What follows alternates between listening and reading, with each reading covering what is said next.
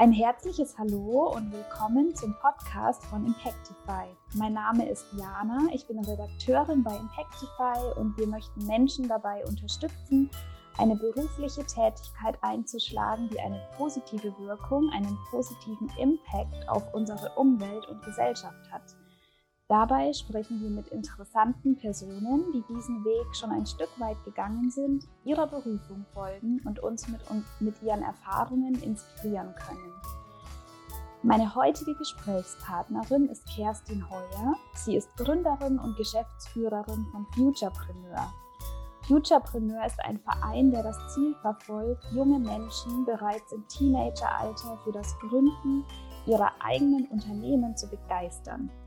Im Rahmen verschiedener Workshops entwickeln die Teilnehmenden ein unternehmerisches Mindset und gewinnen Vertrauen in ihre Ideen und Fähigkeiten. Im Mission Statement des Vereins heißt es, für die aktuellen Herausforderungen unserer Gesellschaft braucht es Menschen, die ihre Ideen leben, kreativ sind und gut mit Unsicherheiten und Risiken umgehen können.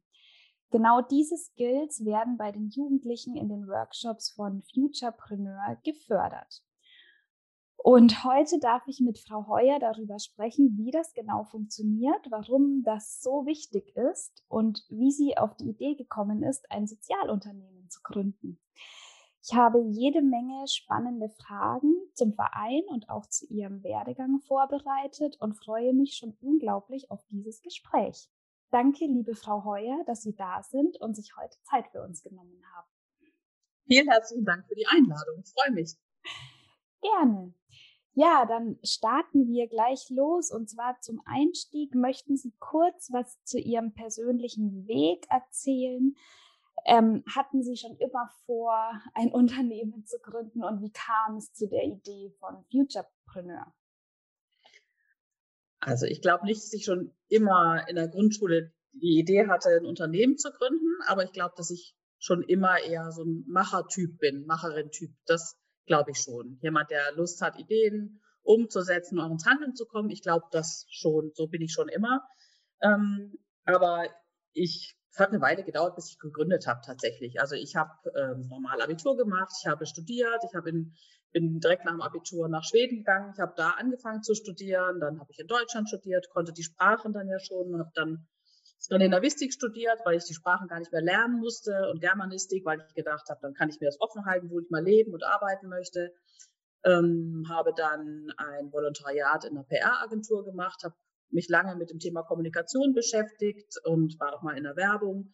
Habe ehrlich gesagt 20 Jahre lang Öffentlichkeitsarbeit gemacht ähm, und da dann tatsächlich das erste Mal gegründet, mich irgendwann auf skandinavische Kunden spezialisiert, was total viel Spaß gemacht hat. Also war ich selbstständig, das hat mir lange Zeit viel Spaß gemacht. Ähm, nebenbei habe ich noch drei Töchter in die Welt gesetzt. und ähm, das war dann irgendwann aber auch mal eine Herausforderung mit drei kleinen Kindern und selbstständig. Irgendwann war ich auch alleinerziehend ähm, dann und habe dann aber gesagt, okay, ein fester Job zusätzlich wäre ganz gut und bin damals, es war dann, weiß gar nicht mehr, 2008 in der Beratung gelandet und habe da dann ziemlich lange ähm, Kleinunternehmer in der Krise und Startups beraten. Das war eine, eine spannende Geschichte, ähm, wo ich wahnsinnig viel gelernt habe. Ähm, und auch viel, im Grunde, das war eigentlich, war das schon eine Grundlage auch für Futurepreneur. Also wir haben da ganz viel Gründungsförderung, Gründungsforschung auch gemacht. Und ich habe verstanden, okay, wie sind denn die Menschen drauf, die gründen. Also wo funktioniert es, wo funktioniert es nicht und warum? Und was ist denn mit denen, die vielleicht in die Insolvenz gehen müssen, kleine Unternehmen, Unternehmer? Was ist denn da gewesen? Und dann gemerkt, meistens es gibt eine Geschichte hinter der Geschichte. Und das ist nicht der Erfolg nicht unbedingt davon abhängt, ob das Produkt toll ist oder der Markt super gut ist, sondern am Ende hängt es auch stark davon ab, was ist das für eine Gründerpersönlichkeit? Wie gelingt es jemand mit ja, mit Herausforderungen umzugehen, mit Krisen umzugehen, mit einem sich wandelnden Markt, mit einem Produkt, das man vielleicht mal weiterentwickeln muss, mit Konkurrenz. Wie geht jemand mit Rückschlägen um? Und da wurde mir dann doch klar, dass es sehr viel auch um Mindset geht. Ähm, und ich dann bei der mal, Krisenberatung auch gemerkt habe, es waren so Umbrüche, als die Verlage ganz viele Grafiker und Redakteure entlassen haben und ähm, ganze Branchen sich ja auch auflösen in Einzelunternehmer, die dann da Aufträge bekommen. So ist das ja auch heute, sei es irgendwelche Fitnesscenter, wo dann die Trainer selbstständig sind und in allen Bereichen. Und für mich war so ein Aha-Erlebnis auch mal ein, ein ähm, Kapitän, der eine Beratung gesucht hat, weil er jahrzehntelang Aufträge bekommen hat von einer Reederei wie auf der Elbe und jetzt plötzlich sich die Aufträge selber generieren sollte.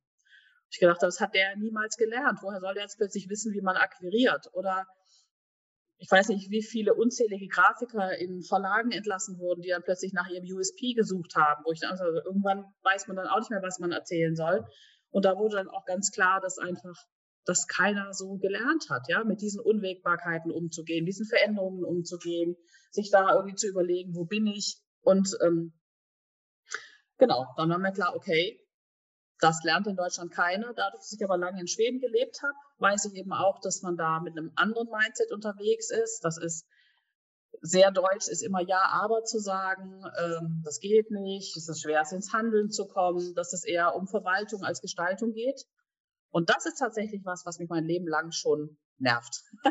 ja, also warum ich gerne in Schweden gelebt habe und ähm, ein Stück weit gedacht habe, okay, das würde ich hier gerne verändern. Ähm, ich habe dann ein schwedisches Konzept kennengelernt, was tatsächlich auch damals im Rahmen der Beratung prämiert wurde vom Wirtschaftsministerium.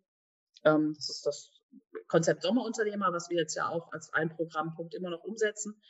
Und ich habe dann damals gedacht, wenn vom Wirtschaftsministerium was prämiert wird, dann machen die das ja bestimmt auch. Wenn das so viele Menschen gut finden, also es waren dann Gründungsförderer, Entrepreneurship-Professoren, Banken, Kammern, alle haben gesagt, so das ist genau das, was es braucht. Wir müssen in Deutschland früher anfangen, Mindset zu verändern. Wir müssen bei Schülern schon mal anfangen, dafür für das Thema zu sensibilisieren.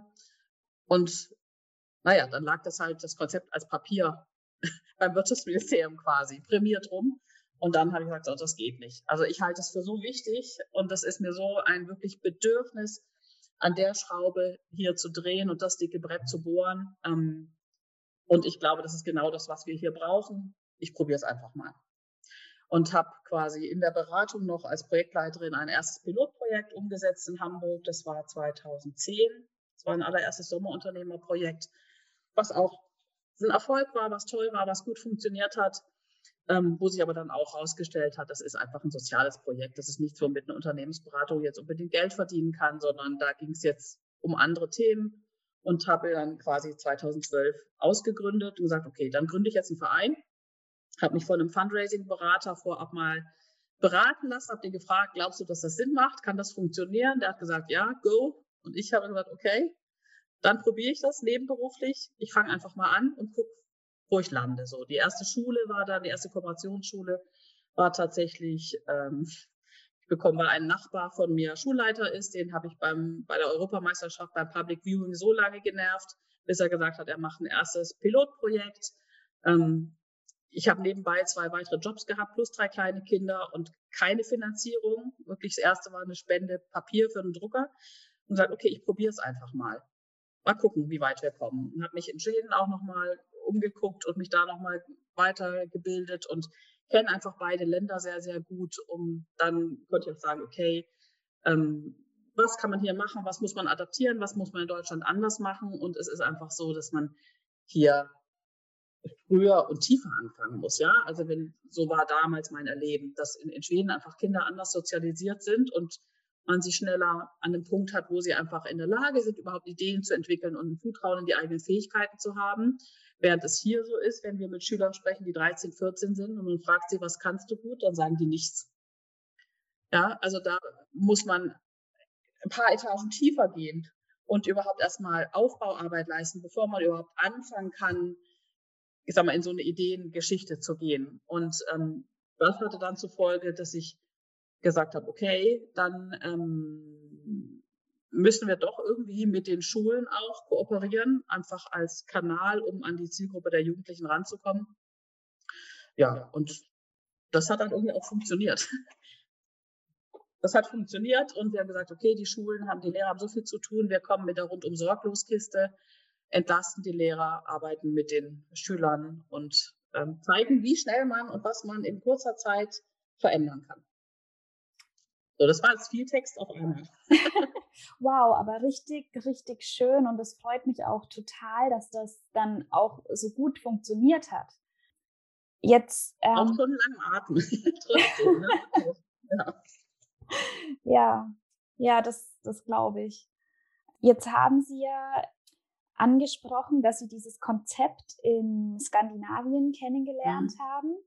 Und da interessiert mich natürlich, was ist das genau für ein Konzept und welche Prinzipien, auf welchen mhm. Prinzipien baut das auf? Und da geht es ja auch viel um diese Effectuation, also die eigenständige Entscheidungslogik. Warum ist es so wichtig, da genau anzusetzen und wie wird das dann auch tatsächlich gefördert in der Praxis? Ja, also da stand nicht von Anfang an Effectuation drüber, aber es ist eigentlich Effectuation. Ne? Also Effectuation ist ja von einer Wirtschaftswissenschaftlerin ein Begriff, Sarah Sarasavati, die dann mal gesagt hat, okay, wie entscheiden denn die größten amerikanischen Unternehmen in unsicheren Zeiten? Ähm, es gibt einen Österreicher Faschingbauer, der das mal ganz schön erklärt hat, äh, was das eigentlich bedeutet. Wie entscheide ich, also mache ich einen Plan, mache ich einen Businessplan und schreibe auf, wo ich hin will, was ich dafür brauche und, und gehe los oder entscheide ich nach Effectuation. Und der hat ein schönes Bild dafür benutzt, dass ein Businessplan ein oder, oder andersrum. Er hat gesagt, okay, stell dir vor, du möchtest was Leckeres kochen. Wenn du quasi nach dem Konzept Businessplan kochst, dann drückst du dir ein Rezept aus, äh, guckst, was du brauchst, gehst einkaufen und kochst das. Und wenn du nach dem Effectuation-Konzept was kochst, dann gehst du zum Kühlschrank, machst den auf, guckst, was ist drin und machst daraus was Leckeres. Und bei beiden Sachen kann was Gutes herauskommen, aber es ist einfach eine andere Herangehensweise. Und wenn ich eben schlecht planen kann in unsicheren Zeiten, was ja jetzt mehr denn jeder Fall ist in Corona, dann äh, funktioniert das einfach nicht mit der Planung, sondern dann muss ich gucken, in den Kühlschrank gucken, was ist denn da drin, womit kann ich denn jetzt was machen, ja? Und ähm, das ist Effectuation. Und da ist eigentlich Corona der größte Lehrmeister, den man überhaupt haben kann. So, das ist eins. Also das Effectuation ist ein Thema, was dahinter steckt, warum ich glaube, dass es so wichtig ist, das zu lernen. Und für uns sind die Kinder ein bisschen so ein bisschen oder die Jugendlichen die Kühlschränke. Ja, wir sagen, guck mal, was ist da in dir drin? Was kannst du denn machen? Guck mal, was kannst du daraus machen, auf die Beine stellen. Das ist so der Mindset, mit dem wir da dran gehen. Aber es gibt natürlich auch eine didaktische und methodische Hintergründe, dass wir sagen, okay, ähm, vier Prinzipien, Pyramidenprinzip wie bist du als Person, was macht dir Spaß, ähm, was kannst du und was macht dir besonders viel Spaß, ähm, dass man, wenn man ein Projekt auf die Beine stellt, im Grunde bei Null anfängt und sich erstmal inspirieren lässt, dann vielleicht mal guckt, was gibt's für Ideen, was könnte sich davon umsetzen lassen, wie komme ich in die Umsetzung, dann versucht an den Start zu gehen und das Entscheidende dann immer ist, dass es ja selten so ein geradliniger Weg ist, wo ich an den Start komme, sondern ich fast immer auch wieder einen Schritt zurückgehen muss irgendwo an einer Stelle, weil irgendwas nicht klappt und dann eben wichtig zu wissen ist, das ist ganz normal, mal einen Rückschritt zu haben oder dass irgendwas nicht klappt. Und das Entscheidende einfach nur ist, dass äh, ich die richtige Richtung weitergehe, ja, und dann trotzdem wieder den nächsten Schritt gehe zum, zum Starten. Ähm, was ist noch im Prinzip? Fünf Lernwege nennen wir das, dass ich weiß, okay, ich alleine mit meinen Wegen komme vielleicht nicht so weit, sondern es ist sinnvoll, auch ein Netzwerk mit einzubinden, Experten zu fragen. Und je breiter ich da losgehe mit den Lernwegen, desto schneller komme ich ans Ziel. Und letztendlich das Allerwichtigste finde ich ist einfach dieses einfach machen, just do it, ja. Rausgehen, machen, loslegen, ausprobieren. Das ist so, finde ich, in Deutschland fast nochmal das wichtigste Prinzip, weil das so hier noch viel, viel schwerer ist als in anderen Ländern.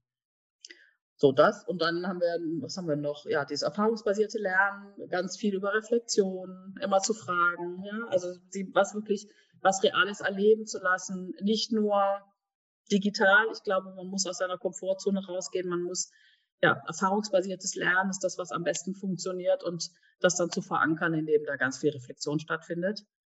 Und dann haben wir noch ein ja, Energy-Modell, nennen wir das, dass man eben auch Sachen Erfolge feiert und aussortiert. Ja, das ist auch ganz wichtig. Also dieses Stärken, Stärken und feiern und auch mal dann eine Pause machen und dann wieder loslegen, dass das in Balance bleibt.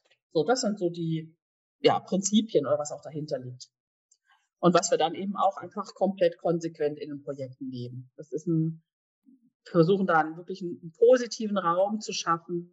Das ist alles erlaubt. Es kann keiner scheitern. Es kann nichts passieren. Es geht nur um Stärken, Stärken.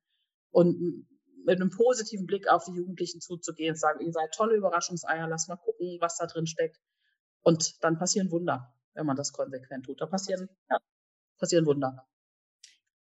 Ähm, Wunder ist ein schönes Wort. Da möchte ich dann in einer anderen Frage nochmal genauer darauf eingehen. Mhm. Jetzt haben Sie ja schon viel erzählt, wie genau beziehungsweise mit welchem Mindset mit den Jugendlichen gearbeitet wird. Und mhm. ich habe auch gelesen, in dieser Sommerakademie zum Beispiel entwickeln die Teilnehmenden direkt eigene Geschäftsideen, bekommen mhm. sogar Startkapital und verdienen richtiges Geld mit ihrem Projekt. Und das ist ja eine wahnsinnig wertvolle Erfahrung. Und da interessiert mich, ob Sie ähm, durch gewisse Strukturen im Verein auch sicherstellen, dass gerade benachteiligte Schülerinnen, ähm, zum Beispiel benachteiligt durch finanziellen Hintergrund, Migrationshintergrund, Bildungshintergrund, diese Chance auch bekommen gezielt? Mhm. Ich gehe nochmal einen, einen Schritt zurück. Also wir haben ja zwei Programme, Sommerunternehmer und Campusunternehmer. Und es ist in beiden Programmen so, dass es darum geht, Kreativität zu wecken und zu gucken, was kann jeder. Und in beiden Programmen entwickelt jeder teilnehmende Jugendliche 25 Geschäftsideen, immer. Also in, in beiden Programmen sucht dann eine aus, die die Person alleine oder im Team dann umsetzt. So, das ist mhm. immer so, nur dass die bei Sommerunternehmen einfach viel mehr Zeit haben und tatsächlich ein Startgeld bekommen. Aber so von der von den Bausteinen und das, was, was die machen und dass sie eine eigene Idee entwickeln und in die reale Umsetzung gehen, das ist immer der Fall bei allen. Auch ob, egal, ob es vier Tage dauert, ob es zwei Wochen dauert oder fünf Wochen, die Programme. Und ähm, benachteiligte Schülerinnen erreichen wir, indem wir in, in Hamburg tatsächlich schwerpunktmäßig mit Stadtteilschulen arbeiten, die in weniger, ja, nicht so, wo Jugendliche sind, die nicht so viel Förderung von zu Hause erhalten können, ja, wo nicht irgendwie alle Chancen, die können nicht äh, in allen Hobbys gefördert werden oder dauernd in Urlaub fahren. So, und da sind wir in Hamburg schwerpunktmäßig unterwegs, weil das Jugendliche sind, denen vielleicht nicht jeden Tag jemand sagt, wie toll sie sind, die aber genauso toll sind. Und wenn man ihnen das zeigt und erklärt, dann wachsen die so über sich hinaus und da liegt ein so großes Potenzial für uns als Gesellschaft brach, dass wir uns das gar nicht erlauben können. Also da sind so tolle Jugendliche, die so viel auf die Beine stellen können und so viele Ideen entwickeln können und uns für sich selber und aber auch für uns als Gesellschaft voranbringen können. Ähm, ja, das, das ist der Grund, warum wir jeden Tag aufstehen. Wow, richtig schön zu hören. Jetzt hatten Sie ja vorhin gesagt, da passieren Wunder durch mhm. dieses. Erkennen der eigenen Potenziale. Und da wollte ich fragen, inwiefern bekommen Sie denn im Nachgang mit, ähm, wie sich dann die Teilnehmenden nach einem solchen Workshop auch weiterentwickeln? Und gibt es ein oder zwei Erfolgsgeschichten von SchülerInnen, die Sie ganz besonders berührt haben?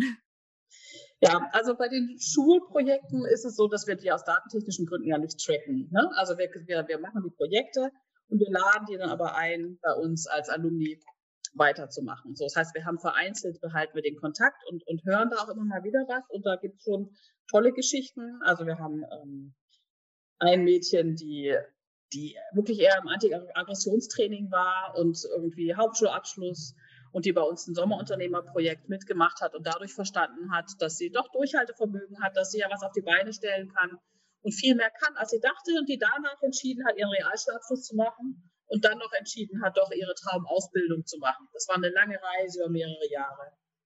Wir hatten äh, mal einen äh, Maulid, einen unbegleiteten Flüchtlingsjungen, der aus Somalia den wir ins Sommerunternehmerprojekt mit reingenommen haben, weil der ähm, gesagt hat, oh, ist ja toll hier, der war ganz frisch da ein halbes Jahr. Hier funktioniert die ganze Technik, ich möchte IT-Manager werden. Das ist ja toll, wie hier im Westen. Ich drücke hier einen Lichtschalter und alles funktioniert, davon möchte ich mehr lernen. IT-Manager werden. Und dann haben wir gesagt, naja, das kannst du vielleicht bei uns nicht werden, aber du kannst jede Menge lernen. Und ähm, er hat da mitgemacht und hat dann eine Website selber programmiert für andere unbegleitete Flüchtlingskinder, wo die dann von seinen Erfahrungen profitieren konnten und hat über das Programm aber an unserem Netzwerk partizipiert, wirklich so eine Zweitfamilie gefunden und er hat mitgemacht 2014. Wir hatten jetzt Anfang des Jahres Kontakt. Er hat jetzt wirklich genau die Ausbildung gemacht, die er machen wollte und hat genau den Job, den er auch haben wollte, weil er dann tatsächlich über einen Hamburger Investor, der kennt, dann auch da dran gekommen ist, also ein tolles Netzwerk darüber bekommen hat. Das hat super funktioniert. Aber es sind auch kleinere Geschichten, dass ähm, ein Jugendlicher mitgemacht hat und, und wirklich explizit auch artikuliert hat, dass wir sein Mindset verändert haben und er jetzt Projekte macht und an Dingen teilnimmt, die er sich vorher gar nicht zugetraut hätte. Also da haben wir ganz viele Geschichten. Es gibt aber auch autistische Schüler, die dann anfangen zu sprechen. Sowas gibt es auch. Oder Kinder, die einen Förderschülerstatus haben, wo die Schule hinterher das revidiert. Weil die einfach ja, sich mal von einer ganz anderen Seite zeigen können und ähm, sich auch ganz anders erleben.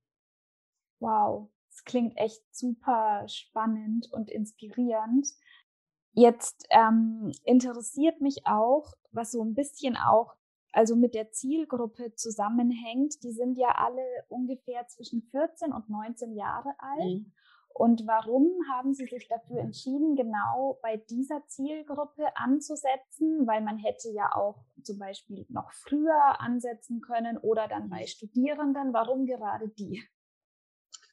Also noch jünger nehmen wir nicht, weil es uns wichtig ist, dass sie auch verantwortlich selber im echten Leben draußen unterwegs sein können. Das hat dann quasi Versicherungsgründe, ja. Also jüngere Schüler muss ich noch mehr an die Hand nehmen und uns geht es darum, mit 14 habe ich ein großes Interesse daran, eigenständig zu sein und was Eigenes zu machen. Da ist die Motivation groß.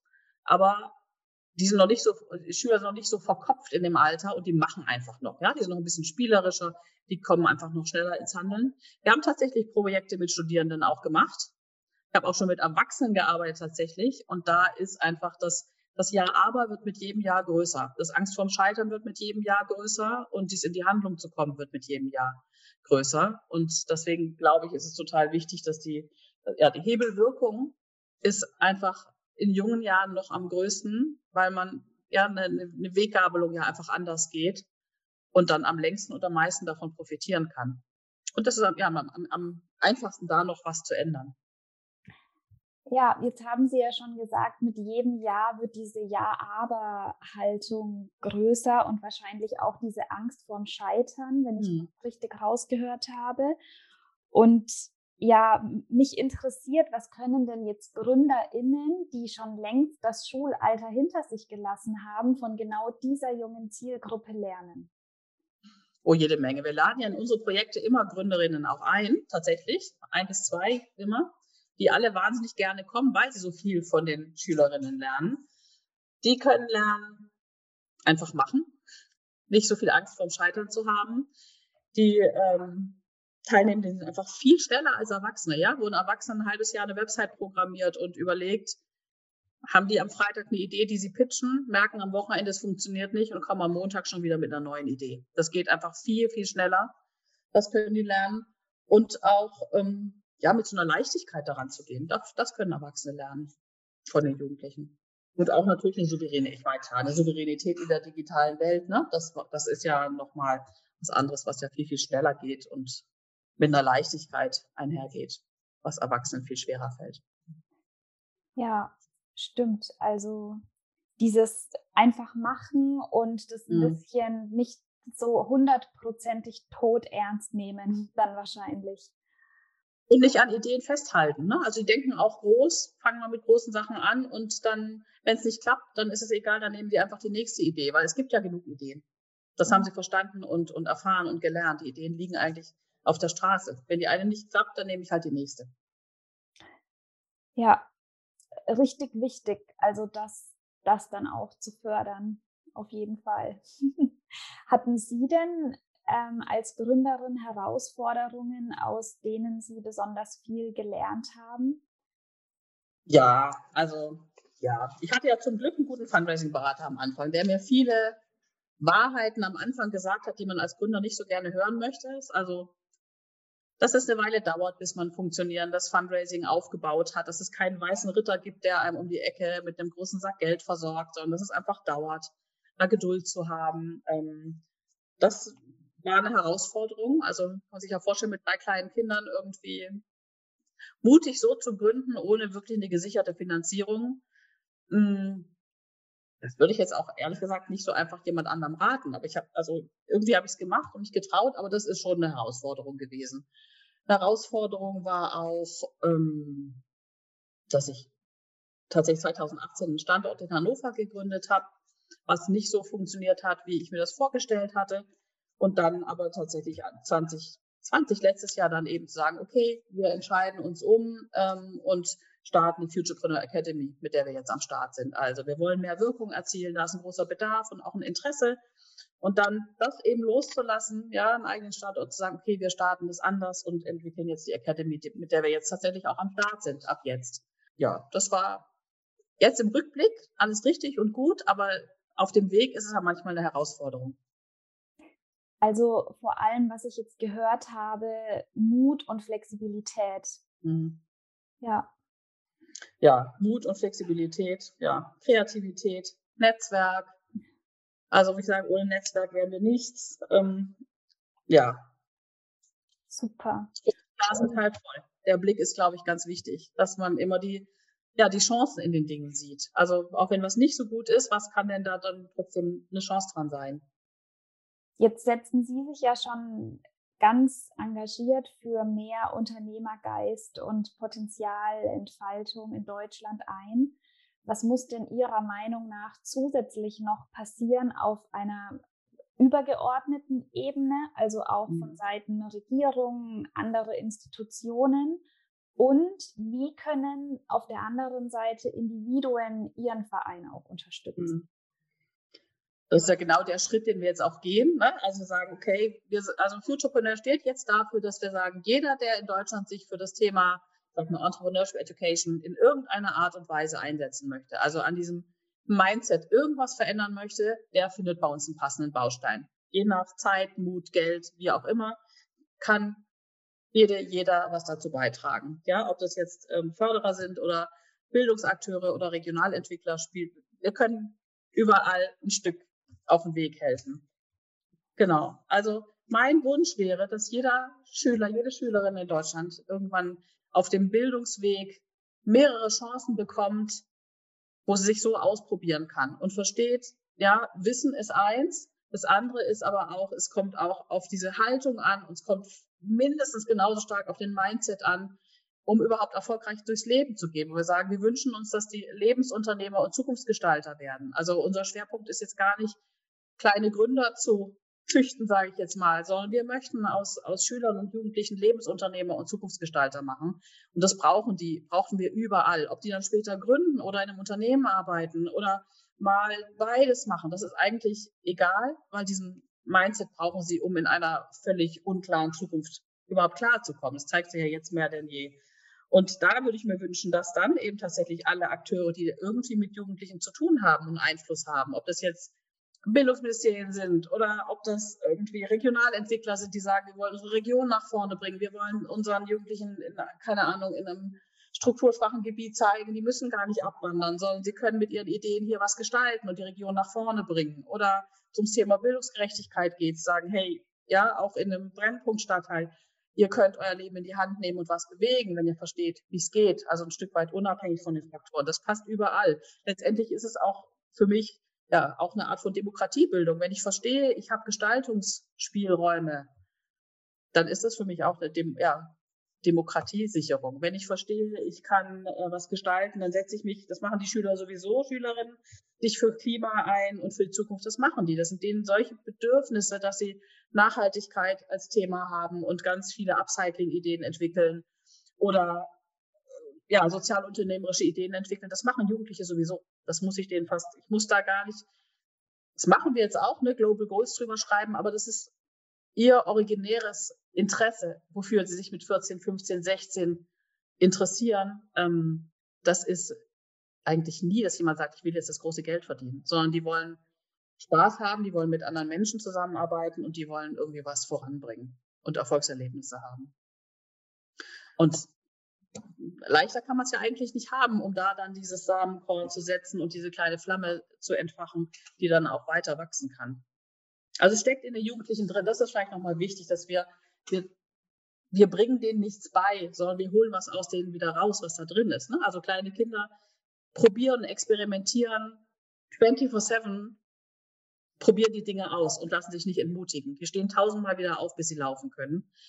Ähm, und das steckt in jedem Menschen drin. Das ist, glaube ich, ein Bedürfnis und was auszuprobieren und zu gestalten und dann damit Erfolg zu haben. Und Das geht dann über die Jahre aber so ein bisschen verloren und jedem Jahr mehr. Und eigentlich holen wir das nur wieder raus und reaktivieren das. Und bei jedem eben individuell, so wie jemand ist, und sagen, guck mal, was ist in dir drin. Und deswegen funktioniert das eben auch bei allen. Also jeder kommt so, wie er ist und kann so sein, wie er ist. Und wir sind davon überzeugt, dass da ganz viel drin steckt, mit dem sich diese Skills dann aber auch trainieren und entwickeln lassen.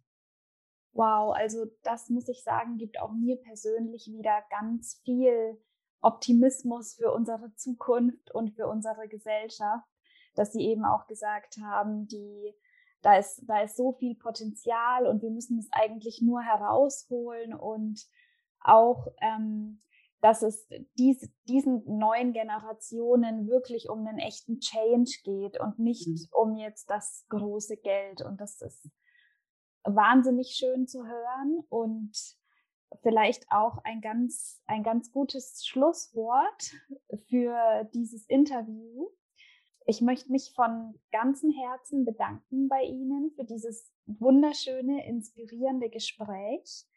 Und wenn du, liebe Hörerin, lieber Hörer, Frau Heuer und ihren Verein Futurepreneur noch näher kennenlernen möchtest oder Jugendliche kennst, die für einen der Workshops ähm, sich interessieren, dann findest du weitere Informationen unter www.futurepreneur.de. Ich bedanke mich ganz herzlich bei dir fürs Zuhören und sage bis bald bei der nächsten Podcast-Folge von Hackpad.